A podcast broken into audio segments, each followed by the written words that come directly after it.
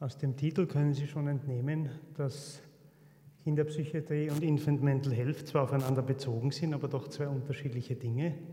In welcher Weise möchte ich Ihnen jetzt ein bisschen darstellen. Äh, die Bedeutung der Kindheit, der frühen Kindheit für die weitere psychische Entwicklung und für die spätere Psychopathologie ist unbestritten. Äh, das ist aber heute auch nicht mein Thema. Also es geht heute weniger um Vulnerabilität, um Risiken, die in der frühen Kindheit erworben werden, um ähnliche Dinge, sondern es geht darum, was im zweiten Punkt aufgeführt ist, nämlich dass im Gegensatz dazu unser Verständnis von psychiatrischen Krankheiten und psychopathologischen Auffälligkeiten im Kleinkindalter doch noch so wie unser Fach in den Kinderschuhen steckt, was ein tieferes Verständnis betrifft.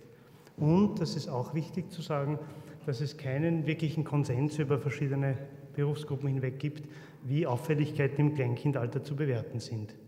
Also sind das vorübergehende Störungen, die sich auswachsen, ist es eine beginnende psychiatrische Erkrankung und weiteres.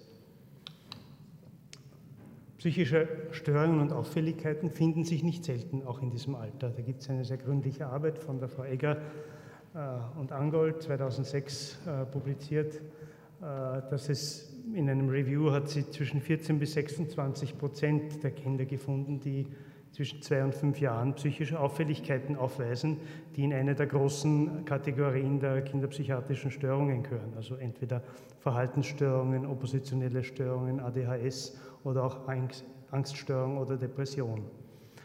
Äh, der Weg zu einer entsprechenden Diagnostik und Behandlung wird jedoch sehr selten eingeschlagen.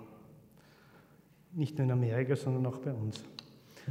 Äh, psychische Störungen, es gibt allerdings äh, gute Gründe, sozusagen eine frühe psychiatrische Abklärung auch vorzunehmen. Psychische Störungen im Kleinkindalter, das kommt auch in dieser Arbeit vor, sind nicht so, dass sie einfach nur vorübergehen. Etwa 50 Prozent sind sie bei einer Stichprobe auch nach, 50, nach einem Jahr noch nachweisbar.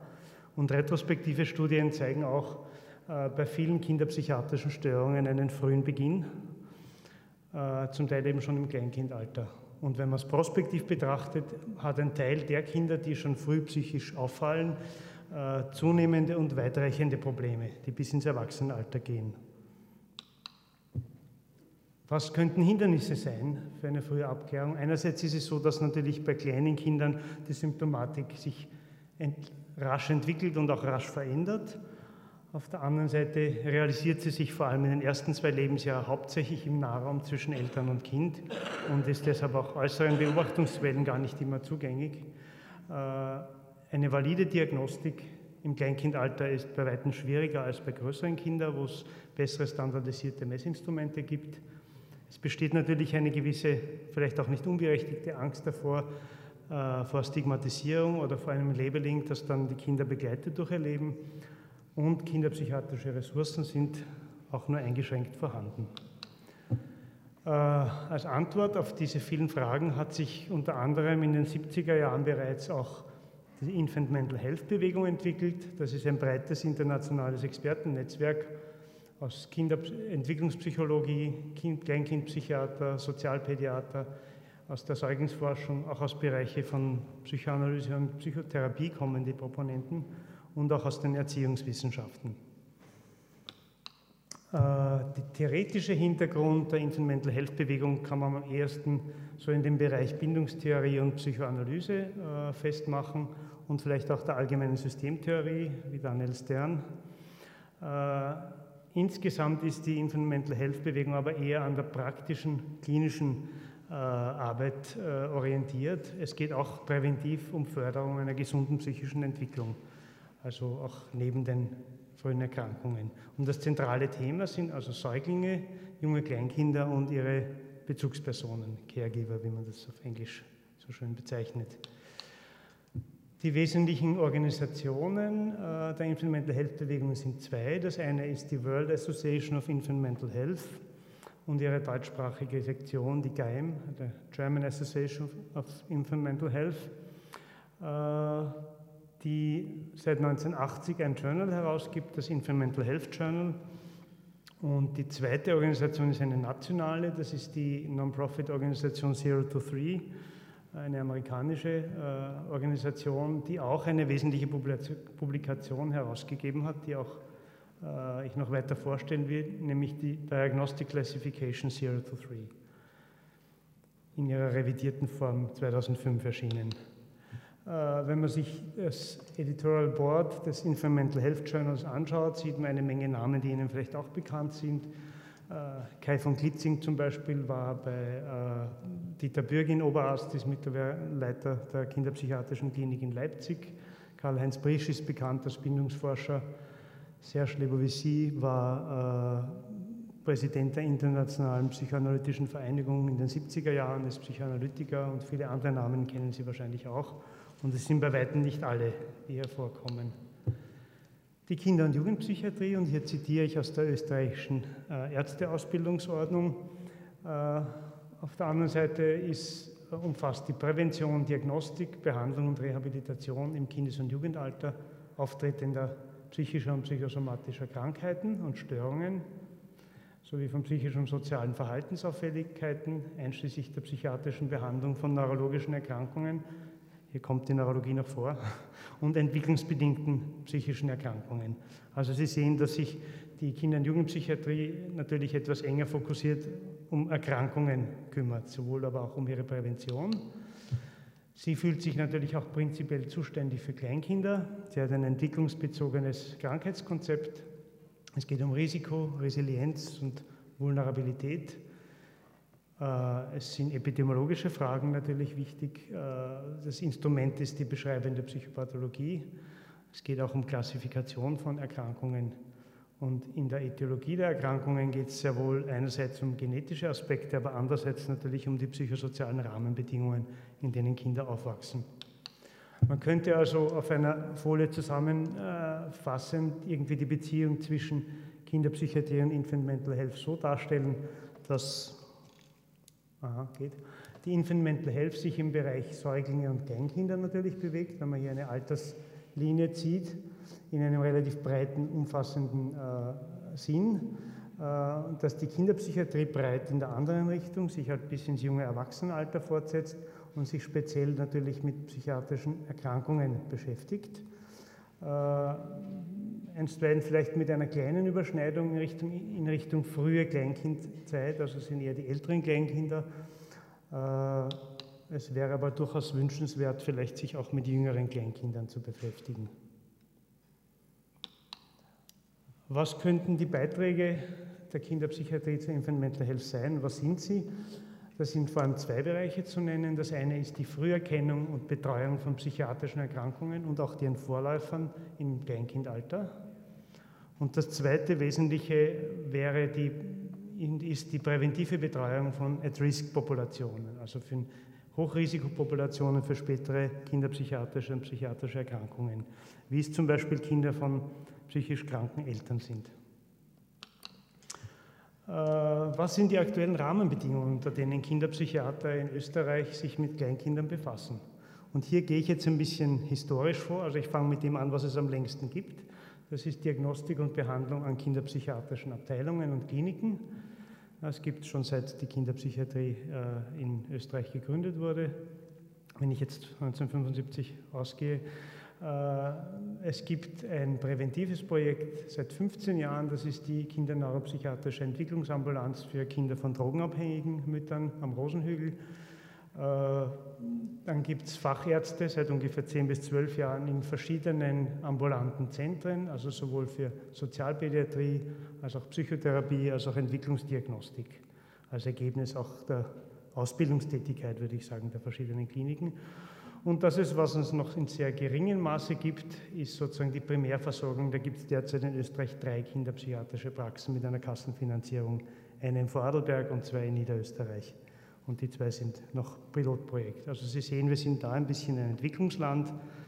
Ungefähr, man könnte sagen, es gibt tertiäre Zentren, aber die BAFOS-Doktoren sind noch nicht wirklich gelandet dort, wo sie sollten. Hier ist ein kurzer Überblick äh, über vielleicht dieses biopsychosoziale Gefüge an Einflüssen auf die frühe Entwicklung, die ich versucht habe hier darzustellen. Also wir alle starten mit einer genetischen Ausstattung. Äh, dann kommt die Fetalzeit, äh, die Geburt, die nicht nur das Kind, sondern auch die Eltern ganz wesentlich betrifft, auf sehr vielen Ebenen. Äh, und dann beginnt eine psychische und Persönlichkeitsentwicklung, vielleicht auch schon ein bisschen früher, äh, wo sich allmählich eine Persönlichkeit und ein Charakter herauskristallisiert. Äh, und diese Psyche im Werden ist natürlich einerseits unterlegt von genetischen Einflüssen, weil ja viele genetische Einflüsse sich auch später erst realisieren, mit der späteren Hirnreifung von bestimmten Arealen, aber gleichzeitig auch im engen Austausch mit dem mikro- und makrosozialen Umfeld. Und zwar sowohl vor der Geburt schon, einerseits über zum Beispiel Substanzkonsum der Mütter, aber andererseits auch über äh, Affekte, die via äh, Neurotransmitter oder Hormone an das Kind weitergegeben werden und dann natürlich durch die ganze Kinderzeit immer weiter.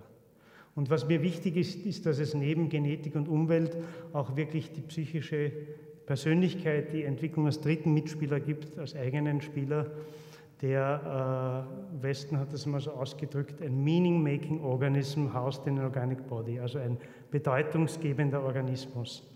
Das finde ich ein sehr schönes Bild dafür, was hier als dritter Mitspieler dazu kommt. Äh, jetzt zu den psychischen Auffälligkeiten zurück. Es gibt zwei prinzipielle Zugänge, wie man sich den psychischen Auffälligkeiten im Kleinkindalter nähert.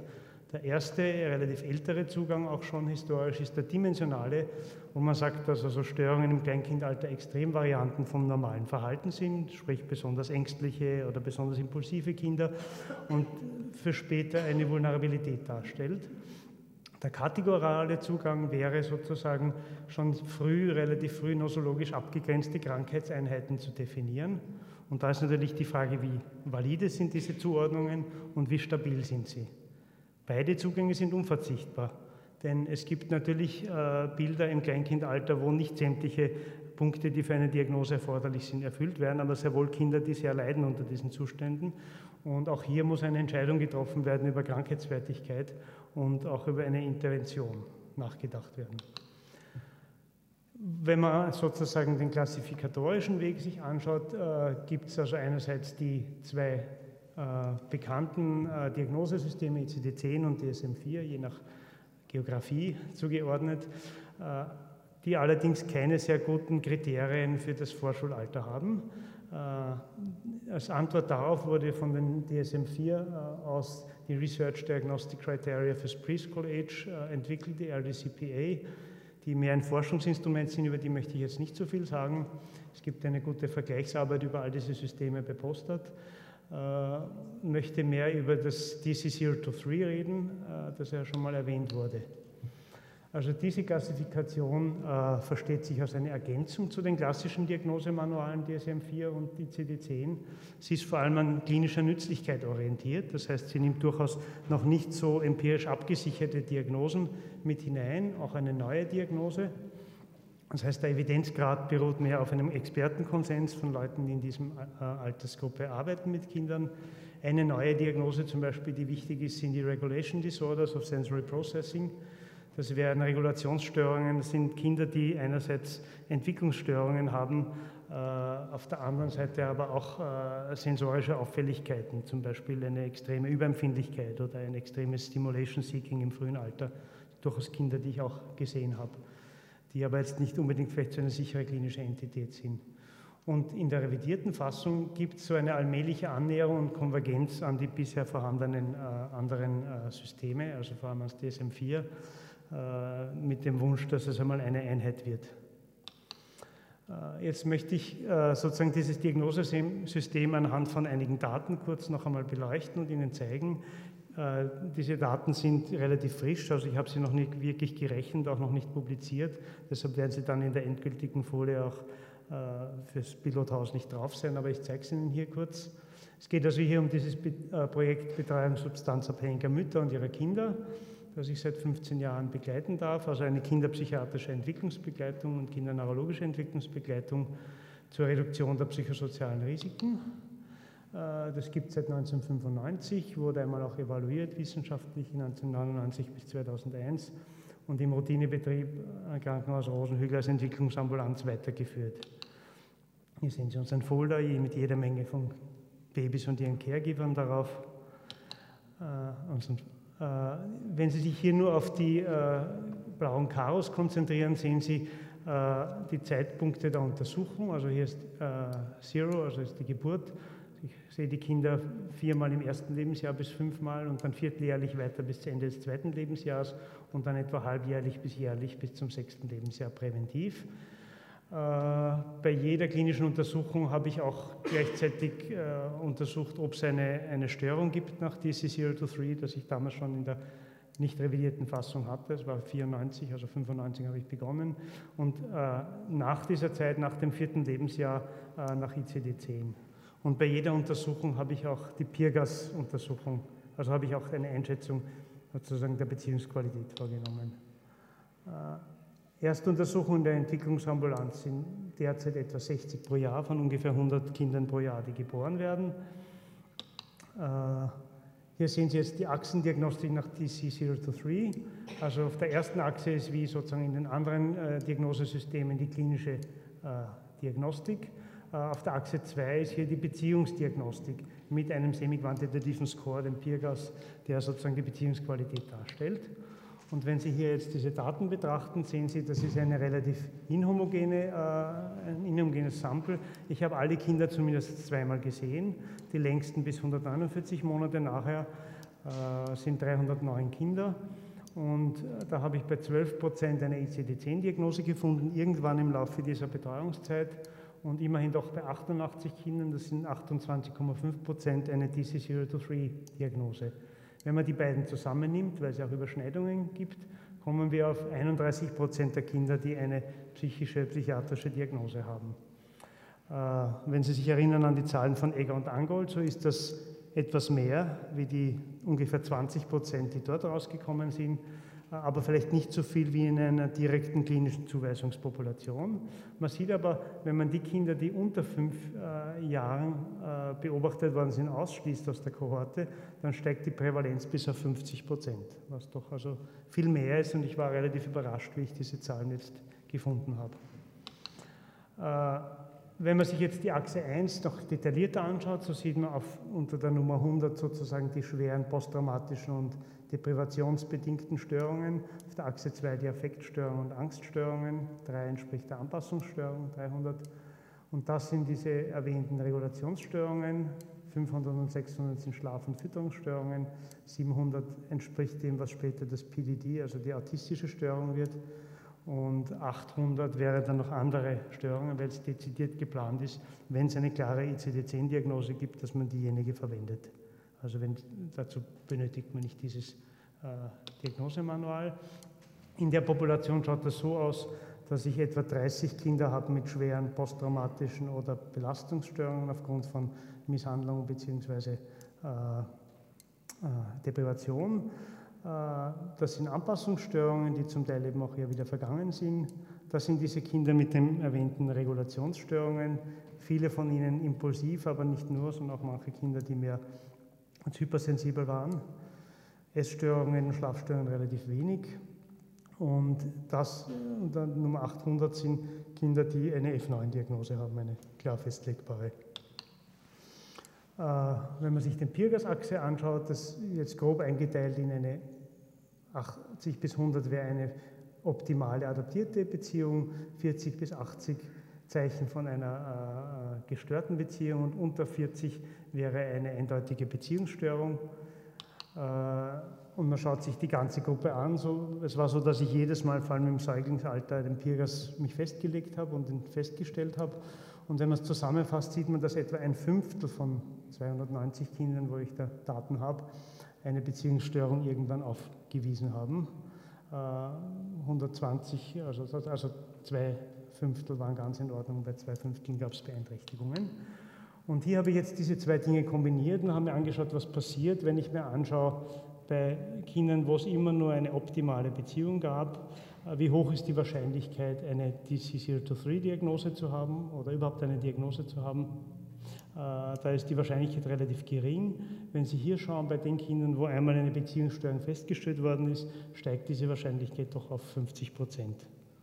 Wie gesagt, das ist statistisch noch nicht gerechnet, das muss ich noch schauen, aber anhand dieser Zahlen, glaube ich, könnte da schon auch was rauskommen. Zusammenfassend kann man sagen, dass der Bedarf an Förderung der psychischen Gesundheit in der frühen Kindheit enorm ist, dass die Kinderpsychiatrie ihren Beitrag in der Früherkennung von psychiatrischen Erkrankungen und in der Betreuung von Hochrisikogruppen leistet und dass der Ausbau von kinderpsychiatrischen Betreuungsstrukturen im primären und sekundären Bereich weiter erforderlich ist. Von einem regelmäßigen Austausch zwischen den verschiedenen Berufsgruppen im Bereich der Infant Mental Health würden alle Teilnehmer profitieren. Äh, ich denke, dass das diagnostische Instrument DCCL23 einen wesentlichen Beitrag zu einer fachlichen Verständigung über diese Institutionsgrenzen hinweg liefern könnte. Wobei eine weitere Grundlagenforschung im Bereich Infant Mental Health und Kinderpsychiatrie durchaus auch notwendig ist. Danke für Ihre Aufmerksamkeit.